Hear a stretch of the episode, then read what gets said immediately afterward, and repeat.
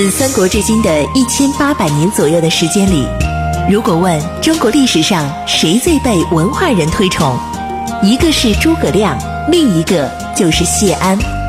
他凭借自己风流倜傥的名士之风，倾倒了李白、苏轼、王安石、辛弃疾、陆游等无数文人。不知谢安，不懂中国文人风流；不读谢安，不知传统士文化渊源。《大禹茶馆之乱世名相谢安传》正在播出。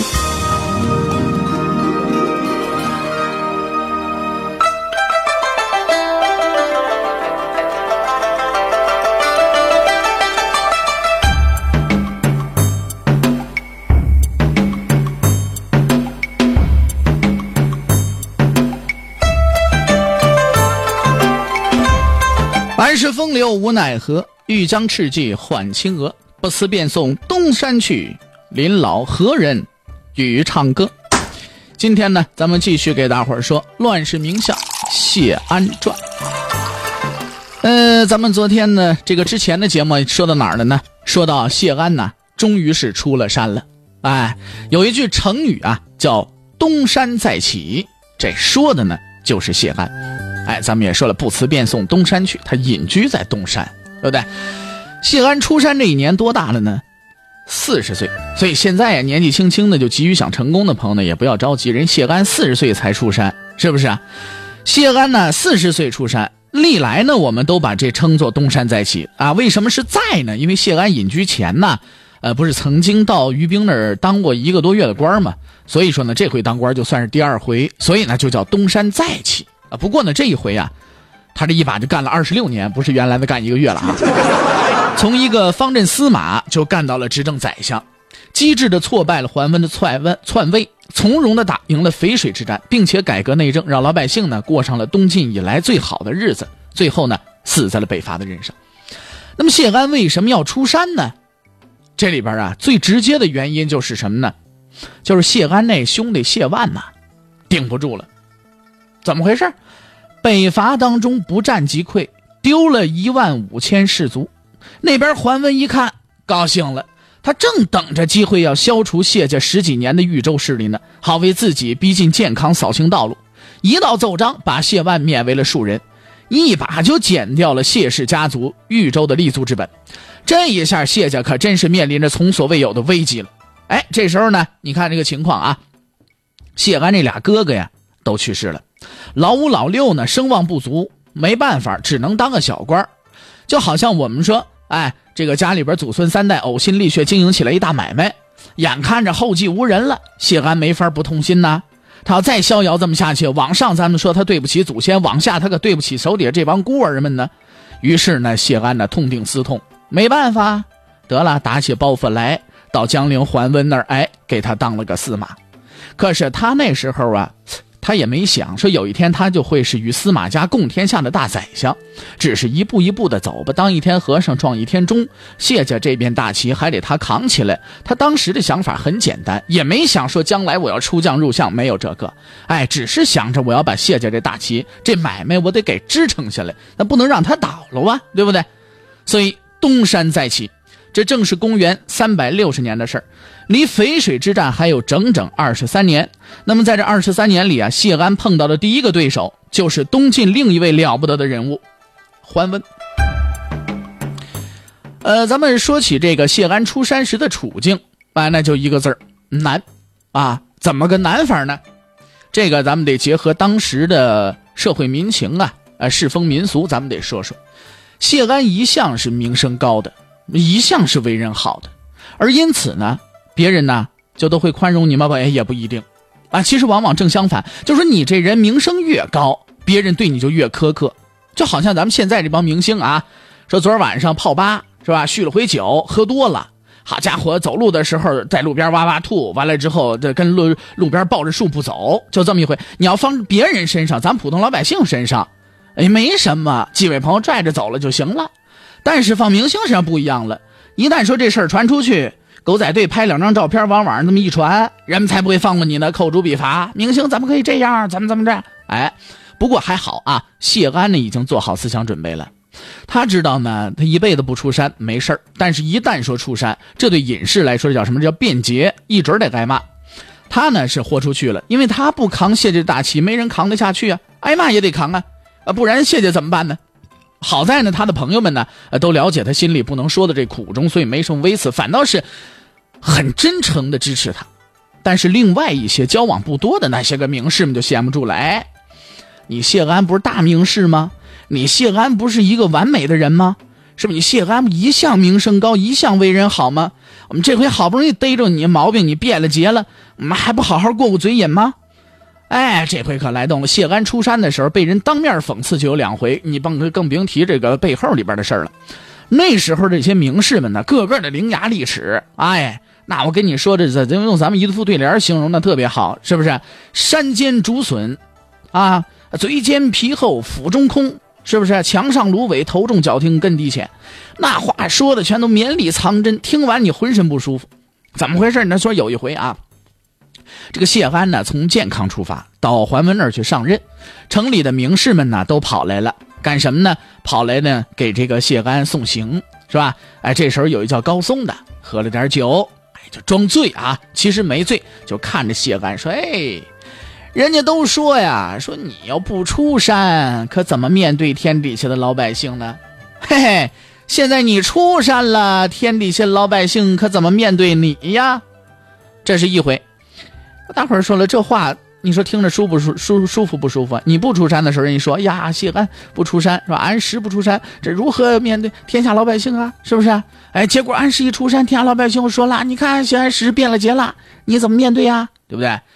再一回是，他到了桓温那儿之后，有人给桓温呢送来一种草药，也巧了啊，中药里边啊经常用的一种药叫远志，而这个远志呢还有一个名叫小草。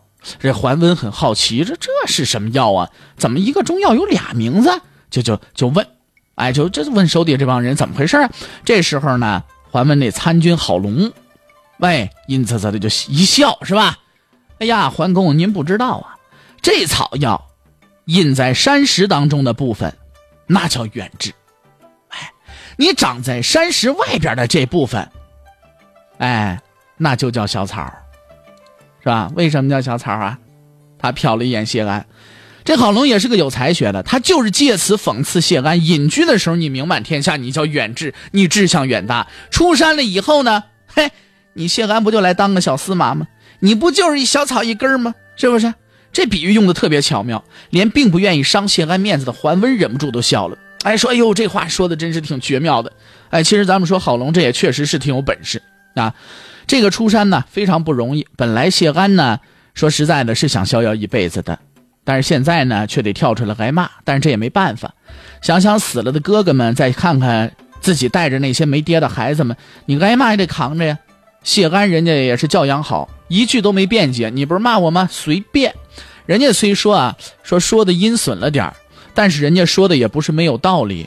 哎，谢安呢也没记恨人家。也一如既往的呢，以礼相待。结果时间一长啊，这帮讽刺他的人倒觉得自己有点没趣了。于是乎呢，这事儿大伙儿也就都不说了啊。这里咱们呢，把两个人拎出来说一说。首先一个呢，就是桓温。这桓温是个何许人也？那桓温字元子，一座夫子啊，是这个焦国龙亢人，东晋东晋时期杰出的军事家，同时也是个权臣。啊，桓温是晋明帝的驸马，曾经因为朔大江之上剿灭盘踞在蜀地的成汉政权呢而声名大振啊，有三次出兵北伐，可以说是战功累累。哎，呃，公元三百六十一年到公元三百七十三年呢，独揽朝政，哎，欲行篡位之事，逼迫朝廷加起九锡，但终因第三次北伐失败而声望受损，受制于朝中王谢势力，就是谢安和老王家王羲之他们家，哎，没能如愿。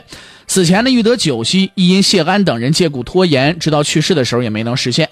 桓温谥号呢叫宣武，他的儿子呃桓玄建立桓楚之后呢，就追尊他为楚宣武皇帝，是吧？这个也就是说呢，他曾经呢呃有这个篡位的想法，那想加九锡，但是最后因为谢安等人的这个阻止呢，没加上，是吧？这是一个桓温。另外再说说这个郝龙，郝龙这个人呢，也是一个非常有趣的一个名士。郝龙有一件事呢，就我觉得很多朋友都听说过，怎么回事呢？大白天呢，躺在院子里边晒肚皮啊，袒胸露乳的，是不是啊？把衣服都扒了，大伙儿问他你干嘛？你躺这你是吧？晒咸鱼呢？你在这儿对不对？你这什么姿势？啊，他就说了，说我呀，我在这儿晒书。人说书在哪儿呢？在我肚子里呢。哎，晒肚子里的书。桓温呢，让这个郝龙啊去给蛮族的士兵们当参军啊，管这个蛮族部落的事儿。这郝龙心里说实在的，一万个不乐意。有一回大伙儿一块作诗，他就满语写诗。这桓温就觉得奇怪了，就是你你这你这这说的都是什么呀？你这这写的诗我也听不懂，也看不懂的。郝龙非常不屑，你。你不让我当蛮族的参军吗？我你不让我管蛮族部落的事吗？那我对不对？我是蛮族啊，我就得写蛮语啊，我就得说蛮话呀。哎，你这事儿你是说明这郝龙这个人呢，也确实有点脾气啊，哎，也确实有点意思，是吧？咱们是继续说谢安，谢安到桓温这儿当官啊，是出于桓温的邀请啊。不过要说桓温和谢家的交往，那可是由来已久了。谢毅、谢安、谢玄这哥仨都曾经做过。桓温的啊，这个谢玄不算是哥仨了啊，谢毅、谢安这哥俩加上谢玄是他们的这个侄儿啊，呃，曾经做过呢，桓温的手下。哎，我刚才说这家庭关系又没说明白啊。谢玄是谢毅的儿子啊。有趣的是呢，还都是同当同一个官什么呢？都是司马。桓温喜欢谢家人，谢毅小时候呢跟桓温就是好朋友。呃，这老兄啊，在桓温这里边天天不着官服，想怎么着就怎么着，桓温呢也不管他。还笑称他为方外司马，就是你这司马还不穿制服，哎，笑他。谢毅呢好喝酒，啊，不然呢当县令的时候也不至于想出说灌老头喝酒那办法。谢毅呢找不着酒友，就天天拉桓温呐陪他喝，还不喝个酩酊大醉呢，他就誓不罢休。那么桓大将军呢被折磨的也没办法了，是不是？有一回喝到一半啊，实在撑不住了，一头啊钻他老婆南康公主的房里边去了，是吧？哎，刚才咱们也说了，他是驸马嘛，先躲一阵再说吧。本来他也不太喜欢南康公主，很少来陪他。这时候南康公主一看他，又惊喜呀，笑着说：“哎呦，我可真是得感谢你这个狂司马呀！要不是因为你，我还见不着我们家是不是？呃，桓老太爷呢，是吧？” 而这时候谢毅呢，一看桓温溜了，也不在意，立刻笑嘻嘻跑到门外，随手拽了个老士卒来，逼着人家陪着他喝酒，一边喝还一边振振有词：“哎呀，跑了个老兵，再来个老兵，也没什么区别吧？” 这叫我们谢玄将军和道运才女的爹啊！桓温和谢家兄弟的关系的确不错，但是呢，交情归交情，正经事儿那可就是另外一回事了。在打击谢家的势力上，桓温可是绝对不手软的。终于是费尽心思把谢万给废了，清掉了谢家横在他眼前的势力，为进一步进逼朝廷呢，扫清了道路。而这个时候，他还欣然的邀请谢安到他这来做官他是作何想法呢？他又有何居心呢？啊，今天咱们就先不说了，看一下时间，马上是半点广告。半点广告之后呢，是大禹茶馆之话说唐朝。半点广告之后，咱们再见。